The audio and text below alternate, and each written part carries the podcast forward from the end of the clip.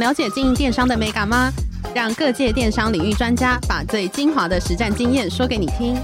电商原来是这样，陪你一起创造巨额营收。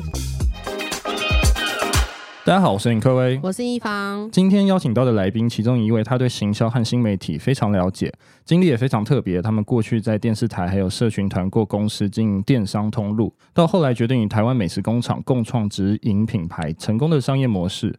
今天我们邀请到买多多国际的老板 Sean，还有另外一位共同创办人 V 姐来到现场来跟我们分享买多多的创业故事。我们欢迎 Sean 还有 V 姐。Hello，耶！Hello，大家好，我是 V 姐。对，我是尚恩。大家 好，大家好，你好，你好，假爸爸。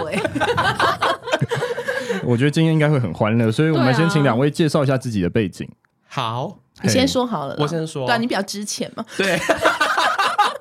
对，让小的先来。来来来对，其实我就是一个呃，近期非常多爱乱入各大 Podcast Podcaster 的节目。我是尚恩，嗯、然后我们公司比较常被听到的品牌应该是万万良，嗯、就是卖水饺馅饼的啦，KTV 水饺的一扣啦，哎啦，okay, okay. 对对对。那如果要简述我的背景的话，其实蛮特别的，因为其实大家在。其他节目应该有听到，我自己本身是剧科出身，但是却没有继续做剧科。嗯，对，我就是后来毕业之后，呃，去了大数据公司，嗯、然后也当过团妈的经纪人，然后也在 V 姐帮我引荐的情况下去了电视台，乱入电视台大闹天宫，大闹天宫。对，后来就决定走上一个叛逆之旅才创业的。Okay 怎么会想要走电商这一块呢？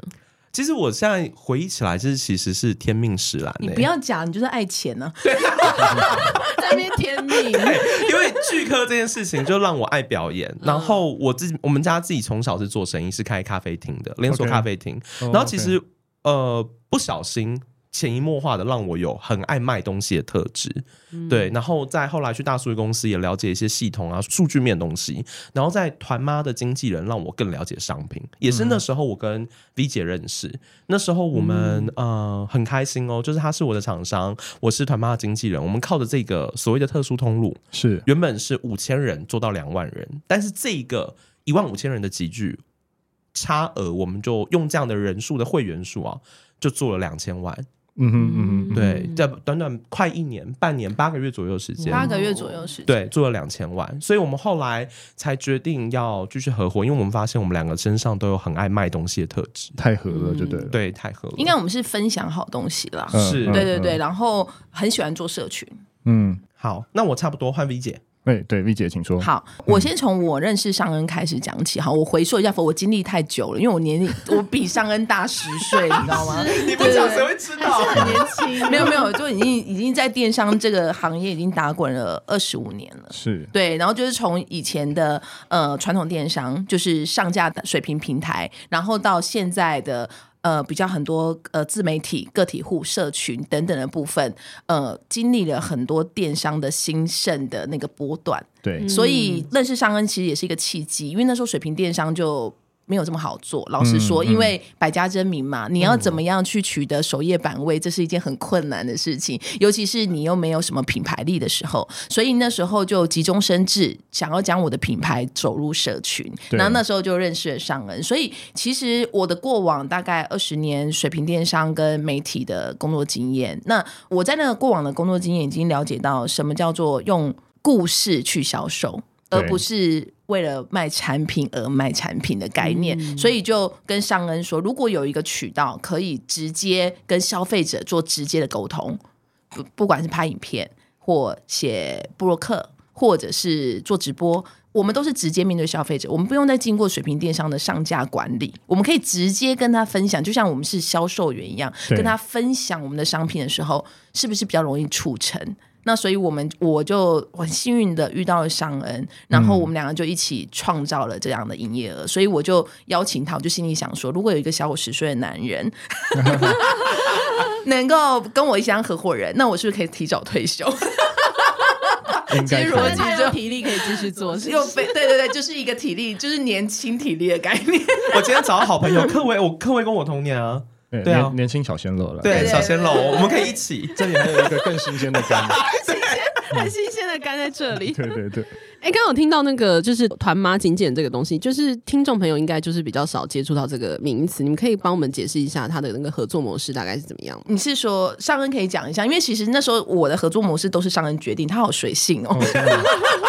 自己创造的吗？也不是我创造，因为刚好当年是呃很呛死，遇到一个风口。我们还记得以前布洛克很流行，嗯嗯、尤其从无名小站搬到皮克邦的时候，然后那时候呃大家从无名的头版的网帅网美，默默的竟然都变成了作家，大家都突然好会写文字哦，在皮克邦上面都是前几名。那刚好我那时候呃。呃，经营的那个团妈，她早期就是布洛克，她在分享亲子生活。那其实大家都知道嘛，女人的钱最好赚，尤其在电商里面。嗯、然后妈妈的更。容易博主对，不要更吸引眼球。哎，okay, 你是不是有点想歪楼？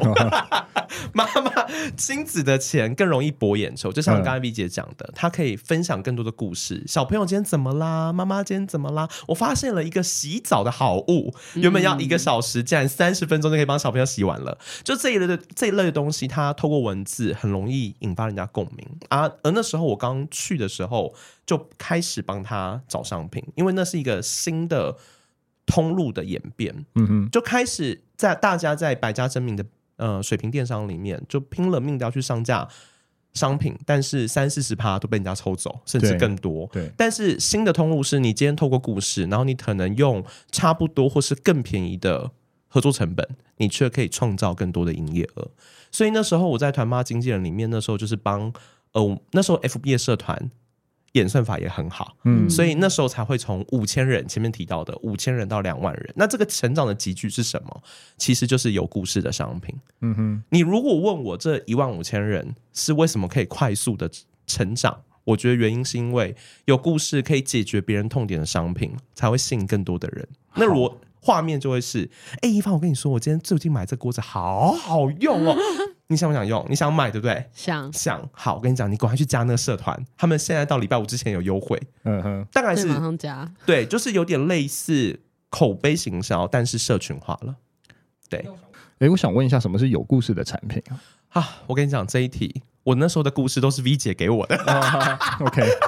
最会说故事，因为那时候你们要想象，我那时候就是一个初顾电商茅庐的一个小屁孩。我那时候每小白兔，小白兔，对，嗯、有点胖的白兔。我那时候每天就一直问 V 姐说怎么办？V 姐救我！我这个月营业额，我这礼拜营业额怎么办？嗯，然后这时候他就像小叮当一样，就说来，呃，故事在这，是来这个商品给你，我就说好，毛利多少，成本多少？OK，好，那怎么买？然后这时候 V 姐大概再给我两个小时之后，就会突然传了一长片东西给我。嗯嗯，我觉得这部分。什么叫做有故事的商品的定义？我觉得请 V 姐来帮我们解惑一下。好哦，好，我这边分享一下哦。就是虽然我也是遇过很多鬼故事的商品，OK，对，因为其实我呃过往的经验是从电商、水平电商，比如说 PC Home 啊、雅虎那个年代，然后到后面购物台、丽晶姐有没有那边一直鼓掌的那个年代，嗯、然后再到后面达人、Payzy、Kevin 老师、牛老师的那个年代，其实我们都经历过。那其实讲有故事，故事这件事情。可以被杜撰，但是绝对无法持久，嗯，对不对？我们常常看到购物台有很多说，哎，这个冰河泥是从北极的什么什么什么，然后类 Pitera 什么什么的，其实它都是一个原料的故事，但是如何被人家不断的回购，还是会回到商品的本身，对。跟它开发出来到底能不能解决说消费者痛点，嗯哼，这重点是这个，所以很多人都会说，哎，你。呃，卖商品，我们去水平电商上架，他都会说啊、呃，比如说我们的三 C 商品好了，你就把规格写一写，是。然后呢，你有，比如说你有呃，跟 iPhone 等级一样的功能，但是你是 iPhone 价格的十分之一，嗯，也许就会吸引到某些族群，嗯，对不对？那个逻辑是这样。那它就是上规格、上价格、上图片的一个平台，但是团妈跟社群的逻辑是什么？他就很像是你身边有一个很你很好的朋友，他用了什么样的东西跟你说，他可以解决什么样的痛点。所以我们常常说，其实商品故事不是真的掰一个故事，而是这个商品的开发的本身的初期，是不是为了解决消费者真实的痛点而生的？嗯哼，所以我觉得我们在社群这边，我们得到最好的礼物就是我们发现到在社群里面真诚的分享这个商品，可以解决掉这个社群的所在意的所有的问题，它就是一个好故事。嗯，那个逻辑是这样。哎，那我想问一下，因为最近很流行网红 KOL 团购或直播带货，那你们觉得这几年呃团购市场它的变化很大吗？那有没有饱和？团购市场变化，老实说非常大。当年哦，我离开团妈经纪人，我去电视台之前啊，嗯、那时候我在电视台的任务就是，他们想复制团妈的模式到电视台。对，因为电视台其实很多听众，大家都是电商人，应该都知道，电视台握有最大的媒体话语权，他们最有资格，也最有力量对市场发声。但他们为什么大多数的电视台电商都做不起来？所以他们其实那时候是害我去，就是一样是 VJ 引荐的。嗯、那时候我去的最大的任务就是要把这个模式怎么样进去，对，带进去。为什么是？做对了什么事情？如果说今天一个小小的 KOL 他做社群就可以做八个月两千万，那我电视台一定更厉害啊！嗯、我一万五千人，我是他的十倍大的 base，哎、欸，对，我一定可以做的更多。但其实事实不是这样，这就是我那时候在电视台遇到我，我后来会毅然决然离开的原因。我先不讲电视台的一个明争暗斗、内部的人员问题。哦，你为什么要会心一笑？我想说，哎、欸，怎么人员问题讲出来？这一集可以下一次跟 V 姐一起来分享。好哇，太多秘密。对，先不讲人的问题，嗯、我觉得一个最大的问题就是，我觉得电视它基本上还是一个传播呃新闻跟传播社会公平正义的地方。嗯、你今天有多少人会想跟？电视台的媒体互动，它可能要包装啊，我觉得。对，要包装，你可能变成哎、欸，可是本土挂的电视台在卖那什么什么差加益生菌都卖得很好啊，啊，好想讲名字哦，你家的啦，你家的啦，对啊，你说我家 我家，家的益生菌啊，你家的益生菌，对我家益生菌，他 他就卖得很好啊，对啊，哎、欸，你很会问哎、欸。你知道那个擦拭为什么它会卖最好？擦拭，嗯，对，擦拭为什么它的差加益生菌会卖最好？对，我它中间有个媒介，类似我们在 KOL 界里面做的社群的一个媒介，KOL 的一个媒介，就是它有导购型的节目，而它里面的主持人是一个活灵活现，也可以说是他是最。真实的一个代表，意见领袖了。意见领袖，大家会因为他的一句话，因为他是主持人，他在节目上讲了一个什么，然后在固定的频段里面输出了固定的资讯，而被他的故事给吸引，所以他卖得好。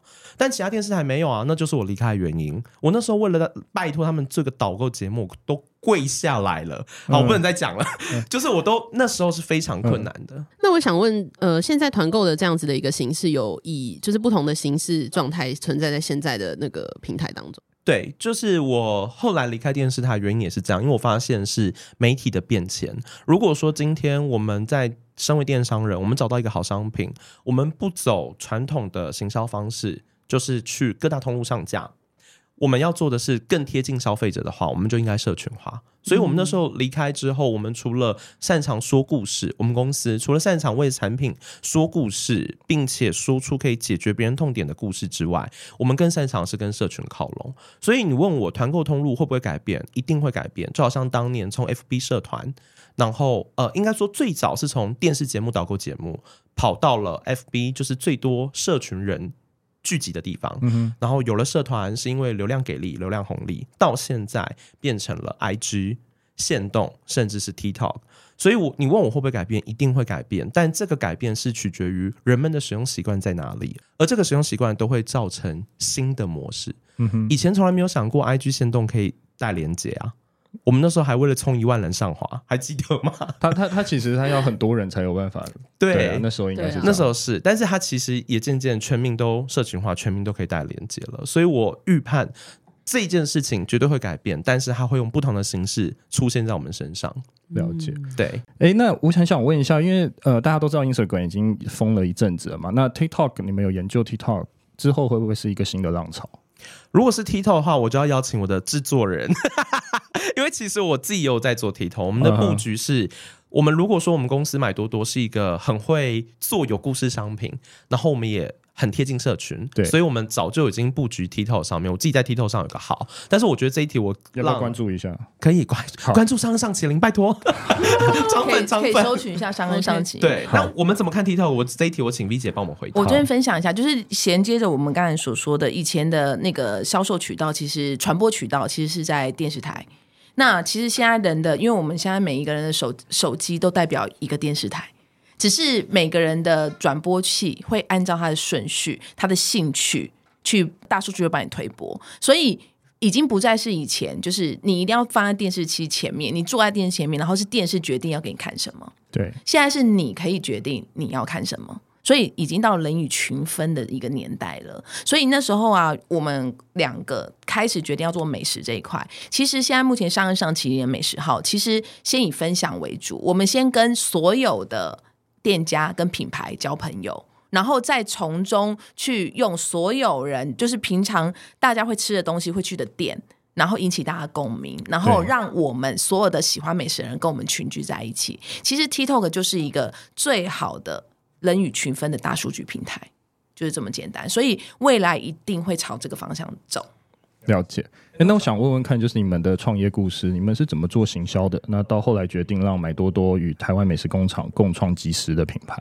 我们其实花了，我们创业五年，然后其实当初，呃，我跟尚恩一起创业，其实是一个对我自己来说是一个嗯很大胆的决定，嗯，因为他不是一个有任何电商背景的人，嗯，他只有团购背景，那我。却是一个呃很有很多电商背景人，可能我缺的只是资源。嗯，对对。那为什么当初会找商恩一起合作的原因，就是因为我必须要跟未来十年的消费者做接轨，我必须找年轻人。嗯哼，这是我那时候找他最主要的原因。然后第二个，我在过往经历过所有电商的兴盛的一个波段的时候，我发现到一个很明确、很精准的方法，就是说，今天的方法可能会是明明天的过去，就是你现在用的方法，可能明天就再也不适用了。其实这我相信，如果有在做电商导购的人，一定都特别有感觉。尤其是这两年，你们会发现到所有的方法，你要全部统统重学，嗯，包括你的工具，包括你的数据，包括你的等等等等，更不用说以后 AI 的方法。对，对，所以呢，那时候我就很大胆的找他，因为我觉得方法是可以不断的更迭的，但是唯有人的跟团队的执行力是没有办法去做培育的，嗯、很难培育的。嗯、那找商恩有一个最大的重点，也是因为他是戏剧系剧科。其实你说他，你说我每次吵架都会哭吗？就是 也是因为他是巨科，那时候已经有一个潜在性，因为我之前有曾经做过呃达人的商品，还有偶像剧的商品，还有艺人的商品。其实我深刻的感受到，唯有你自己成为一个自媒体，你才有办法制成一个推广的渠道。嗯，那我就必须要找一个非常不害怕镜头、非常热、哦、对非常热于分享的人来去帮我说。产品的故事，嗯哼，其实就是这样。了解。哎、欸，那为什么会以呃万万两水饺品牌当做买多多的第一个品牌的即食品牌？因为我们两个人都喜欢吃水饺。然后第二个就是有经过数据一些分析，因为因为之前上恩是大数据公司出来的，那其实他对数据有数据分析有一套非常敏锐的算法。那那时候我们发现到说。如果今天真要做一个千万品牌或亿万品牌，它的市场的份额一定要大。嗯，对。那主食从主食下手是最快的。那饭不用说，饭就是取代性很高。面不用说，百家已经争鸣。对。那饺子，你说品牌多不多？很多吧。很多很多。但是你说，如果我们现在问自己。网络上面现在目前最好吃的品牌是什么？当年的我们自己，我们回答不出来。呃，可是有很多什么妈妈系列啊、爸爸系列啊、爷爷系列啊，嗯、对对啊，这就是 这就是重点了。就是当我们都知道很多系列的时候，但是我们还是没有讲不出来，所以我们就发现到一个破口。那个破口就是世界上不缺商品，但是缺的是指明的商品。嗯，真的。所以那时候我们也大胆的把水饺，就是这个饺子的定位定成比较高的单价。嗯哼。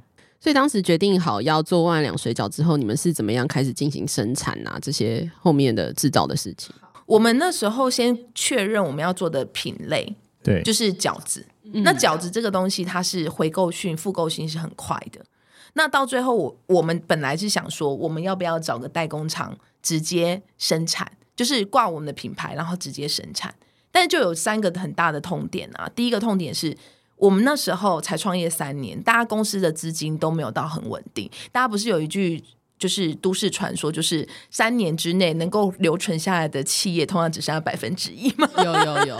对，那其实创业本来就是一个不不那么容易的事情，尤其在在你的资金每天都在跟现金流打仗的时候，那你要养员工，还要再拿一笔费用再去做商品，然后还要再拿一笔费用做行销，嗯，这是压力很大的，对对不对？对。那更不用说你的目标在千万，那我们都有做过品牌，我们都很清楚的知道。你要做到千万做亿万，你的行销费要烧多少？是对吗？这绝对不会是天下天上掉馅饼啊！对，OK，天上掉水饺，对，天上这绝对不会是这个概念，掉元宝啦。对对对，所以呢，我们就突发奇想了一件事情，就是说，因为我们过往的三年的行销经验都是帮，也蛮神奇的，有时候真的是命运使然，都是帮台湾的工厂本土的哦，嗯，做自创品牌。对，那我们有这样的人脉。那我们有这样的人脉之后，我们就开始想说，我们都可以帮很多工厂自创品牌了。那为什么我们不能找工厂一起自创品牌？嗯，所以我们就找了找上了供应链。那第二个部分是我们也很 care 所有供应链的制成的透明化，因为我们觉得做食品就是要做安心的食品，嗯、所以我们一定要很确认这家工厂不管是在呃法规，或者是用料，或者是它的制成的现况，都可以让我们。透明化，我们才会跟他合作。那概念是这样。嗯，那你呃会怎么样去陈述？例如说万两水饺跟其他水饺大概不同的地方在哪里呢？说到差异化的话，其实如果我们都跟供应链合作啦，我觉得这应该是现在呃电商品牌里面很多人在做电商都会遇到的问题。对，商品要好，要有故事。我想。大部分的电商人，或者是你去上什么电商食堂，让你变成意外品牌的什么课程等等的，嗯嗯嗯都有讲。但要找到好商品真的难。像我们当初一开始要决定做这件事情，即便我们前面已经累积三年帮助别人成功的一个过程，但其实真的决定要投入一个品相水饺这品相的时候，我们也花了蛮多时间。我们大概用了两年的时间跟这个工厂做打磨，原因是什么？就很多人可能觉得很简单，就一个皮里面塞肉包起来就可以卖了嘛，对，对不对？嗯、你成本控好，毛利抓好就可以做啦，红红灰灰广告打起来就好。但其实不是，我们更在意的是商品好。嗯、所以为什么很多人会说，哎，你做品牌你要白皮书，你要定位，你要有议题，原因就在于你的产品的制成。我们的饺子啊，万万良饺子跟别人最大的不一样就是，我还记得我小时候。嗯应该有很多七年级生，大概七五到七八左右。我小时候吃到水饺，最幸福的就是爆汁，但是永远都会觉得有点不满足，因为我都问我妈说：“妈，这是今天这是水饺还是馄饨？”嗯、就会觉得哎、欸、奇怪，怎么吃十颗感觉有五颗是破掉的，但是又觉得好好吃，里面的肉有汁，还可以喝汤。但真的是水饺吗？嗯、我们后来发现，在这么多像刚刚各位有提到的，就是妈妈品牌、爸爸品牌等等的。对，一颗三块五块很便宜，没有错。对，但我们觉得饺子这种东西，如果它已经呃被全世界带去，很多地方都有饺子的这种类型的料理，每个人只是把它的皮做成不同的方式呈现。那我们应该要更回到饺子本身的核心。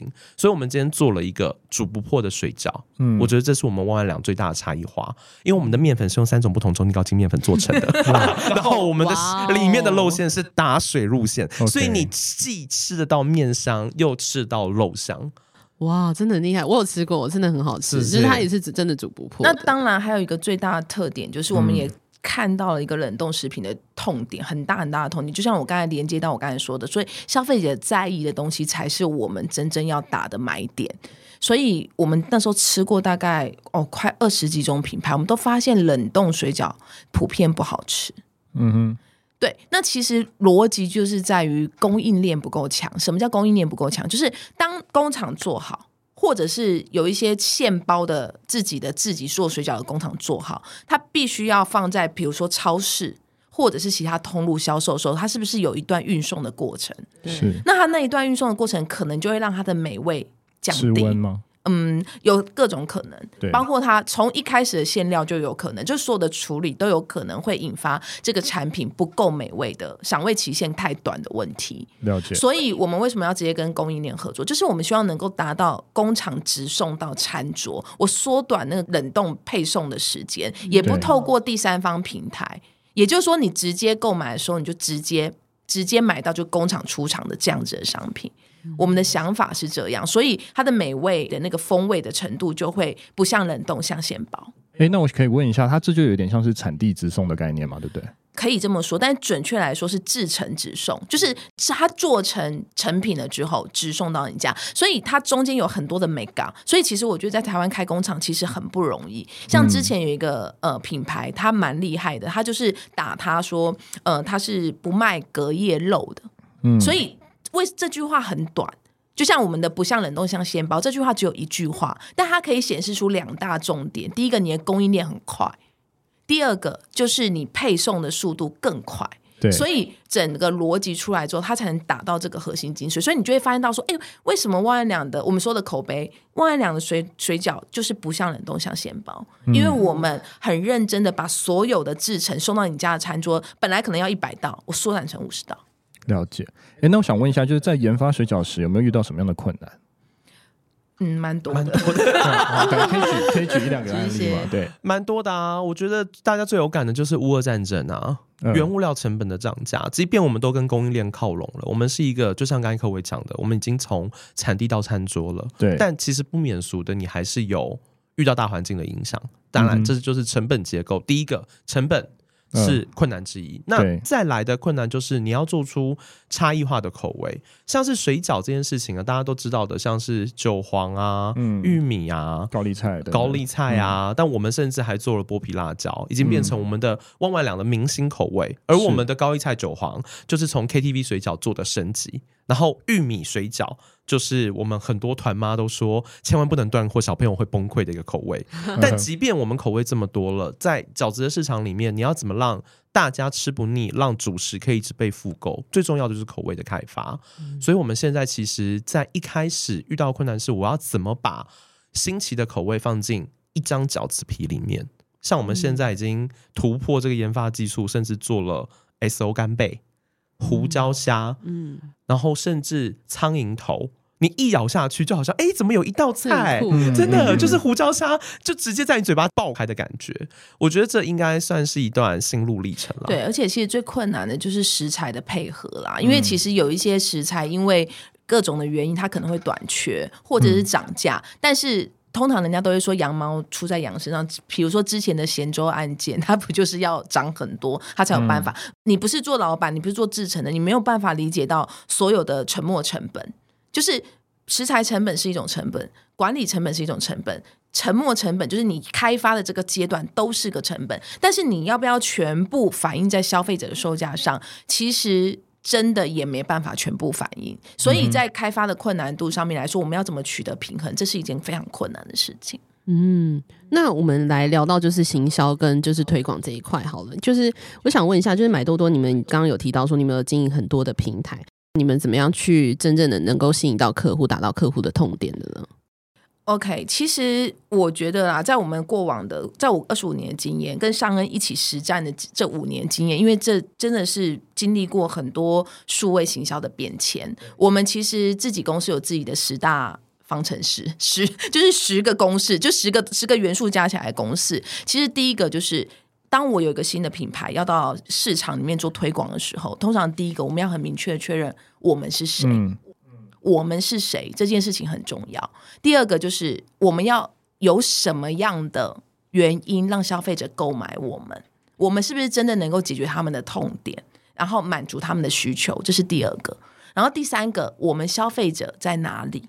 我觉得我消费者在哪里很重要，因为有的人是这样，他。跟别人分享产品的时候，他常会分享说：“哎、啊，我们公司就是技术很强，然后食材用的很好，然后呃，团队很专业。”对，这些东西都不是消费者想听的。消费者想要听的是，到底你能不能够满足他的痛点？比如说像刚才说的，不像冷冻，像鲜包。